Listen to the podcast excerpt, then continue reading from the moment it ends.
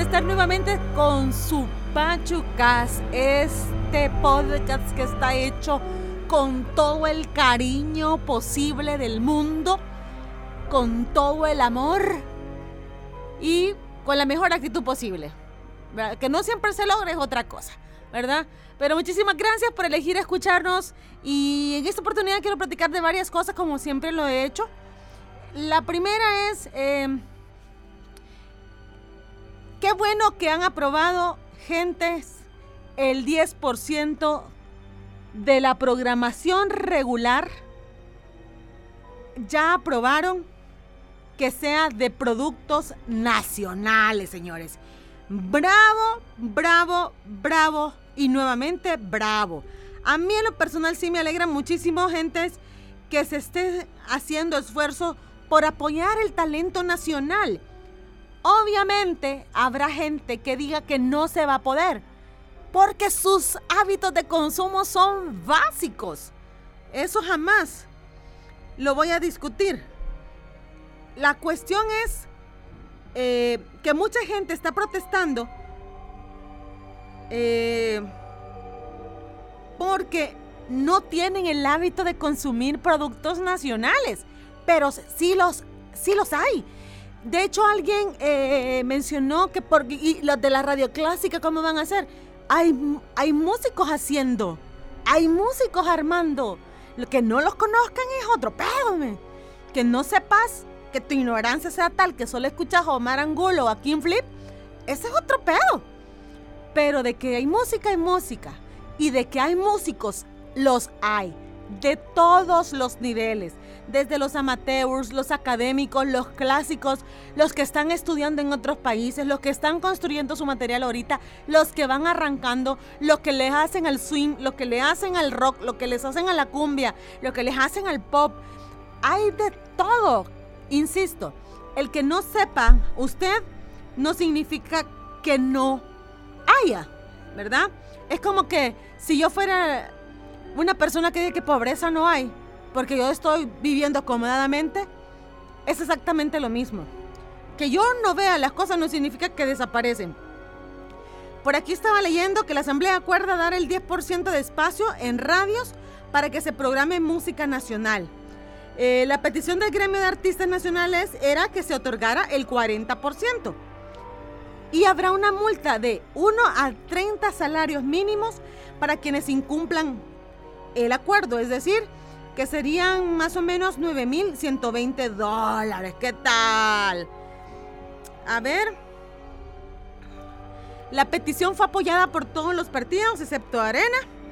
Desde junio del presente año, las gremiales de artistas han solicitado que se les apoye. Ah, muy bien. La Asociación Salvadoreña de Radiodifusores Aster ha mostrado su inconformidad con esta disposición, al menos con la de brindar el 40%. Supongo que 40 sí era una cifra como un poco difícil, pero el 10% yo creo que es un buen avance. Lo dice alguien que trabaja en una radio donde se programa buena cantidad de producto nacional. Yo insisto, no es obligación que la gente escuche la música, pero es que aquí es un revoltijo de cosas, esto es una pupusa revuelta de varias cosas. De la gente que no escucha la música porque cree que no hay música buena en este país otra que puede decir que porque hay calidad, seguramente tienen que hacerla en la, afuera del país. Tampoco. Se de mucha gente que está haciendo música en estudios aquí. Ya, la Casa Tomada, que por cierto eh, va a sufrir un cambio, pero un cambio muy bueno. Era un lugar, un espacio para grabar música. Ahí hubo producciones musicales. Que usted no escuchó ni una, esa es otra cosa. ¿Verdad? Es un poco de ignorancia de todo el mundo eh, asumir que nos van a obligar a escuchar algo. Usted ya lo está escuchando, lo que pasa es que usted no sabía que era producto nacional. A mí ya me ha pasado que al proponer, al programar una canción y resulta del agrado del público, me llamen y me digan, mire, ¿y esa canción quién es? ¿De quién es? Ya le decís el nombre de la canción, le decís el nombre y todavía le agregás, ah, él es producto nacional. O ella es producto nacional. Y te salen con la frase, no, ni parece que sea de aquí. Como que como que si de verdad no tuviéramos producto nacional bueno. Nosotros mismos nos basureamos y la actitud de locutores me parece ofensiva. porque eso significa que ustedes son una bola de ignorantes que ni siquiera sabe lo que está pasando en el ámbito musical. Dicho eso, a mí sí me alegra que aunque sea un 10% se les sea otorgado como espacio a los músicos y música. Ahora bien, me parece, y lo mencioné en un podcast anterior, ya lo habíamos mencionado, que a la par de esto tiene que haber un apoyo para la producción. Sabemos que la producción requiere de varios recursos y de plata, ¿ok? Pero entonces también, y simultáneo al abrir los espacios a la música nacional, debe haber también un espacio para el apoyo, el financiamiento, eh, políticas de producción que no sean tan sangrantes para los músicos. ¿Ok? Bueno, y hablando de Producto Nacional, fíjense que el día de ayer Hoy es, hoy es miércoles, miércoles 30 de octubre. El día de ayer, martes 29 de octubre, yo me encontré a una persona que sé que es del ámbito deportivo. ¿Ok? Sé que es del ámbito deportivo. Pero le voy a ser honesta. De entradita ni la reconocí. Me parecía familiar. Pero pues esta persona iba con el teléfono viéndolo y además iba con alguien más. Parecía ser como la mamá de esta persona. En ningún momento levantó la vista, nada más informó que iba a entrar a cierto lugar. Yo vengo a... Y entró. Yo venía justamente entrando, yo... Buenas tardes, don, buenas tardes. Eh, ¿Qué tal su día? ¿Verdad? Le saqué un poco de plática al señor vigilante porque fíjense que las personas que están en seguridad corren un alto riesgo de salud, o sea, un alto riesgo de descuido en la salud. Ellos pasan en jornadas de 24, 48, 72 horas, 72. Usted y yo metidos en una oficina, nuestra capacidad llega hasta las 8 horas. Imagínese eso multiplicado por todo lo que tienen que desvelarse esta gente. Solamente tienen un día libre a la semana. Entonces, lo que quiero decir es que estas personas están tensas, están cansadas, están, ¿verdad? Yo trato de la manera posible que cualquier lugar donde haya seguridad, saludarles, sacarles un poquito de plática. Yo creo que a nadie le hace daño escuchar la frase ¿qué tal su día? Y no tenemos por qué extendernos simplemente con que me digan, ¡ay, vamos! ¿O vamos bien? Todo bien, gracias a Dios. Bueno, que me alegra. Ánimo. Eso es todo. Es que no necesitas sacarle conversación, pero tampoco ignorarlos. Sea, son gente, son humanos. Ay, sí, pero están trabajando. Y usted cuando está en su lugar de trabajo no espera que la gente que llegue le salude. Justamente por respeto, porque usted, porque es visitante y usted es el del lugar. Exactamente lo mismo es con los de seguridad. Entonces, la persona, insisto, ni siquiera levantó la vista, siguió caminando, venía atrás de mí. Yo procuré en la medida de lo posible avanzar lo más rápido posible para que no me alcanzasen. Llegué al lugar, parecía que la persona sí conocía. Llegó. Una vez yo entré, yo, hola, buenas noches. Como era una hora a la que no suelen verme en el lugar, la gente extrañaba, pero me sacó plática. ¡Ay, qué gusto que viniste temprano y eso! Que Y empezaron todos a saludarme y bueno, qué gusto verlos, qué tal, cómo les va, qué, qué. Compartir un poquito con la gente que estaba ahí. Esta otra persona, que les digo, llegó, ni saludó y solo se sentó. Luego comprendí que era una atleta. No saludó desde que entró, no dijo un buenas noches, buenas tardes hasta que se llegó a sentar al sofá del espacio. En ningún momento saludó. Y una actitud de, bueno, yo soy X persona. Ustedes me tienen que conocer, que si no, que bola de ignorante. Una actitud tan arrogante, señoras, señores, artistas, atletas, políticos de este cuchitril llamado El Salvador. Nadie está obligado a conocerlo porque cada quien anda en su rollo. Podré yo conocer a músicos, pero no a todos los políticos. O podré yo conocer a políticos, pero no atletas o músicos. O podría ser yo alguien que se mete mucho en el deporte y conozca atletas, pero no ni músicos ni políticos. Porque quizás no me interesan el tópico. Entonces no tengo la obligación. Claro, los comunicadores tenemos la obligación y responsabilidad de manejar la mayor cantidad posible de información, ¿verdad? Sobre todo si estamos en el rubro de la información. Pero el, resto del público no, el resto de la población no.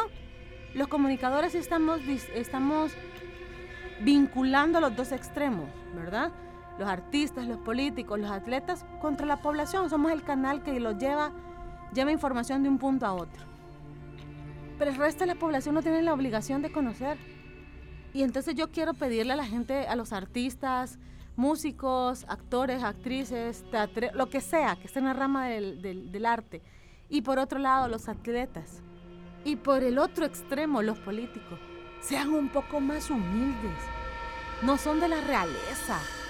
Solamente son personas que deberían tener el tacto para moverse en público porque el resto de la población no tiene la obligación de conocerlo. Mucho menos rendirles pleitesía. ¿Ya? Me pela el eje que puedan hablar después de este podcast. Me importa un poco.